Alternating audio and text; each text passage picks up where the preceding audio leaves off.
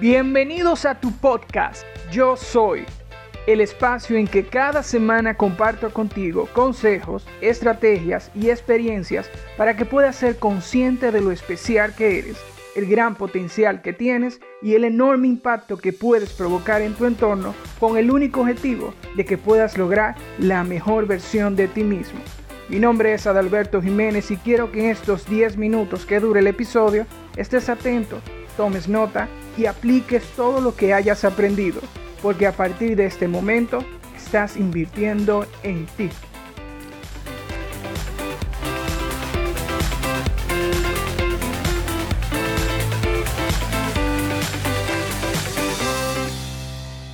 Muy bienvenidos a un nuevo episodio. En esta ocasión les traigo un super mega especial contenido ya que este tema es un factor importantísimo para la vida de cualquier ser humano. Estoy hablando nada más y nada menos del propósito de vida. El horizonte en la cual invertimos todos nuestros recursos y energías para el cumplimiento de nuestro ser en este mundo. En esta ocasión trabajaremos la importancia de conocer tu propósito, síntomas para saber cuándo definir tu propósito, Desarrollaremos el método Ikigai en base a mi experiencia y les explicaré un método que utilizo llamado detener el tiempo. Todo esto lo conversaremos a continuación.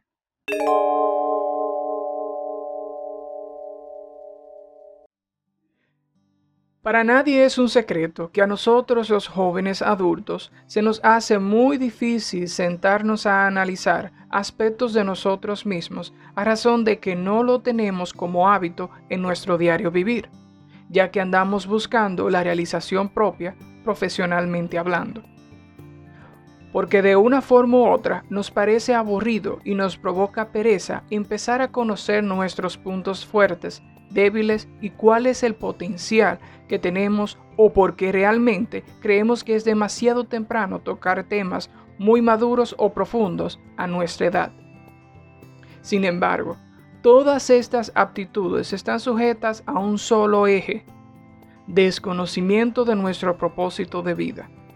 Sí, así como lo escuchan, suena como un tema que tratan los psicólogos, personas muy emocionales, gurús, coachings, mentores, entre otros. Pero no es así.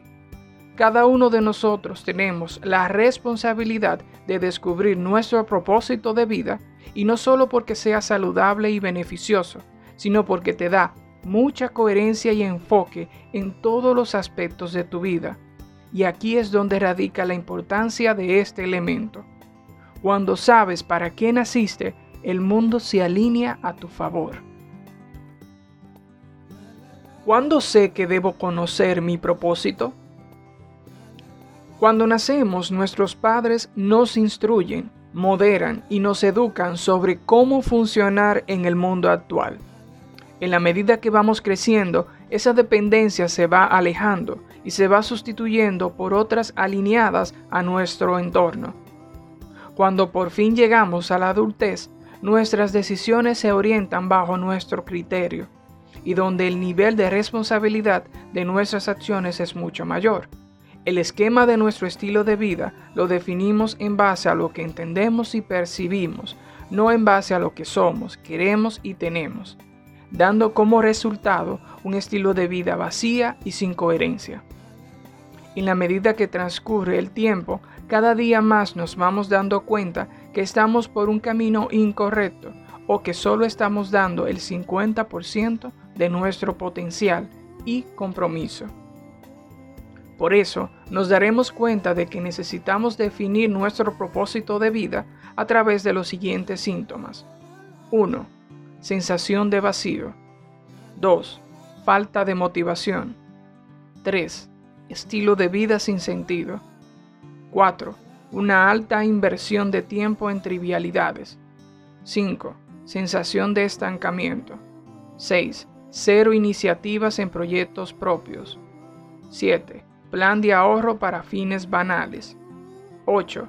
Débil conexión espiritual.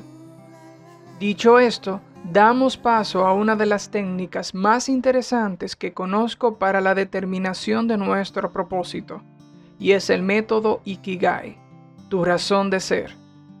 Fue publicada por la psiquiatra japonesa Mieko Kamiya. Este método toca cuatro factores vitales del ser humano, lo que amas, lo que el mundo necesita, por lo que te pagan y en lo que eres bueno interrelacionado por cuatro elementos, la pasión, la misión, la vocación y la profesión. El conjunto de todo esto da como resultado la definición de nuestro propósito de vida y aquello por la cual trabajamos incansablemente. Para explicar cómo funciona el método adaptado a mi experiencia personal, iremos de lo particular a lo general tocando los elementos básicos de Ikigai. 1. La pasión.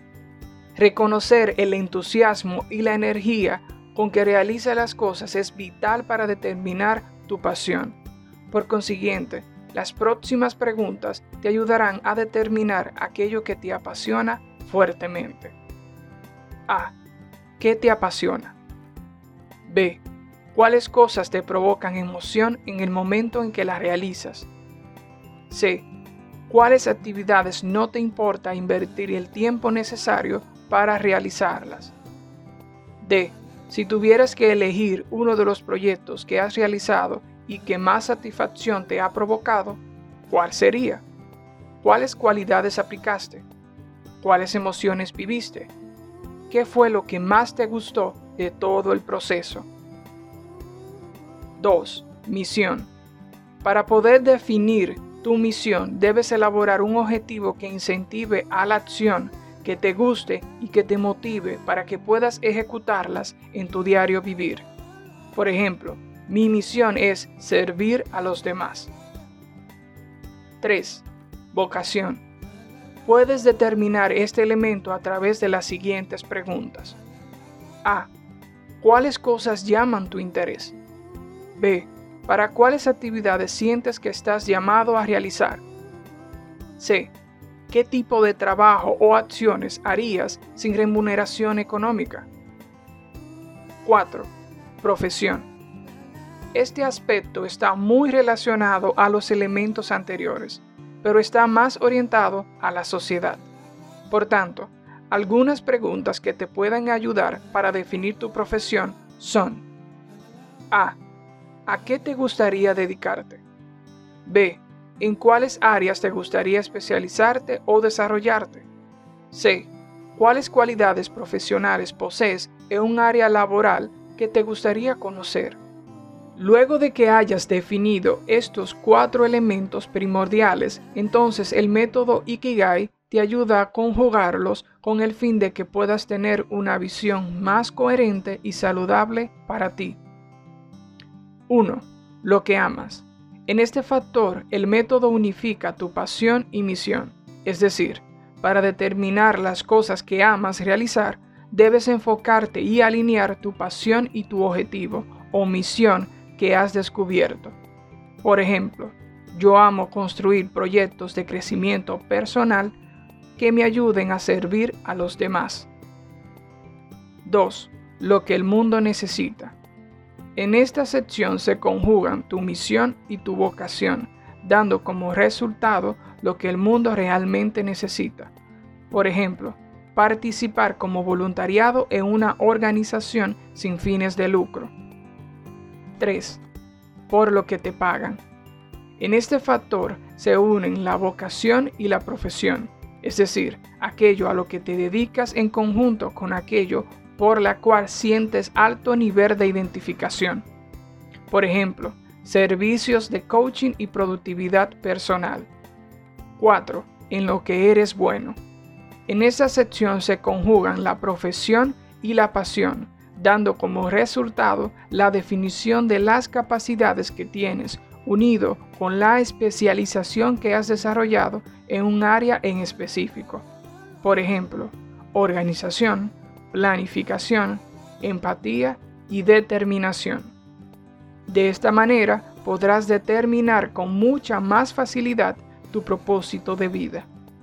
Ahora bien, necesitamos un tiempo para poder traducir y asimilar todas las informaciones que acabamos de determinar. En este espacio yo le llamo detener el tiempo. Lo defino como aquel momento en que hacemos una pausa de nuestro estilo de vida actual, aplicamos los ajustes necesarios en base a las informaciones determinadas por el método Ikigai, reestructuramos nuestros planes e iniciamos un nuevo esquema personal enfocado en nuestro propósito de vida redefinido. Quiero compartir una frase que me impactó mucho cuando la escuché y fue un detonante para darle sentido a mi vida. Esta frase es de Mark Twain que dice, los dos días más importantes de tu vida es el día en que naces y el día en que descubres por qué. Conclusión.